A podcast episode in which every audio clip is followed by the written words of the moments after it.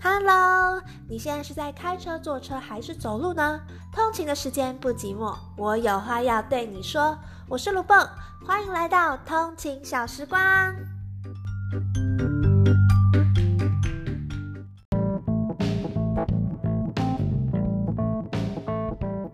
嘿，你今天心情好吗？你今天有情绪吗？很多人都觉得“情绪”这个字好像很负面，就是听到之后就觉得，呃，通常是歇斯底里啊、哭啊、生气啊之类的。但其实情绪真的是包含着喜怒哀乐，所以一个人呢，当我们是活生生血淋淋的 一个人的时候，我们一定会有情绪的。但是你今天有没有重视自己的情绪呢？其实情绪啊，是我们每一个人非常非常重要的一部分，因为它能够帮助我们感觉到爱和热情、喜悦，然后甚至也可以帮我们分辨我们不喜欢的东西，或者是它可以帮我们保护自己。什么叫保护自己呢？就你会有害怕的东西嘛，对不对？或者说你会有不喜欢的东西。其实这些情绪反应都非常的直接，在告诉我们，就是哦，这东西可能有危险呐，或者是说你就是嗯不想要亲近这个东西，它或许会有一个理由，但它也可能没有。但无论如何，情绪这个东西其实是。我们的一个非常好的朋友，但是他真的长期都被污名化了，所以也导致呢，就在生活当中，我们好像都觉得，嗯，情绪是不好的东西，最好不要有情绪，不可以生气哦，不要哭啊，笑不要那么大声，然后忧郁不要太久。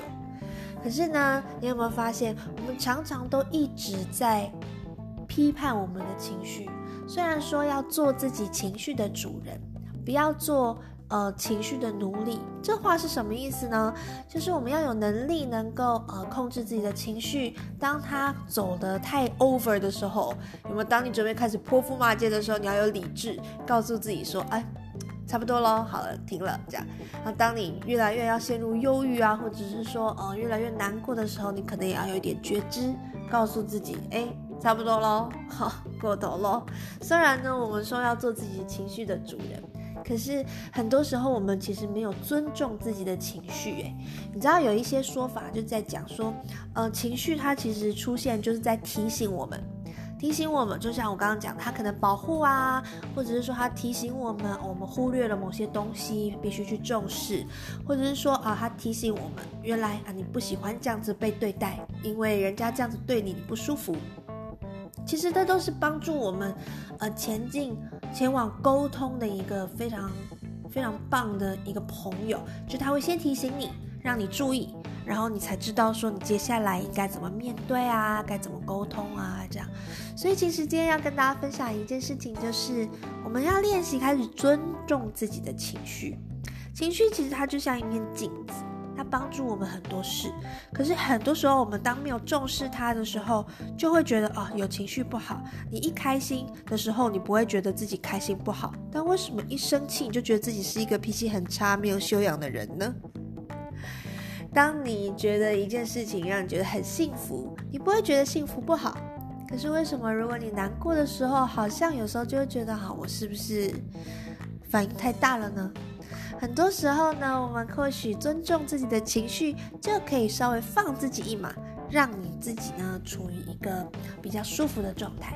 这样啊，除了尊重自己的情绪之外，其实啊，也有一些专家说，我们要练习正视自己的情绪。那是什么意思呢？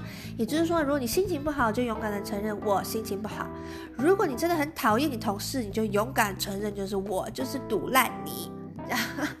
要正视你自己的情绪，因为很多时候我们都想做个好人嘛，谁不想做个好人呐？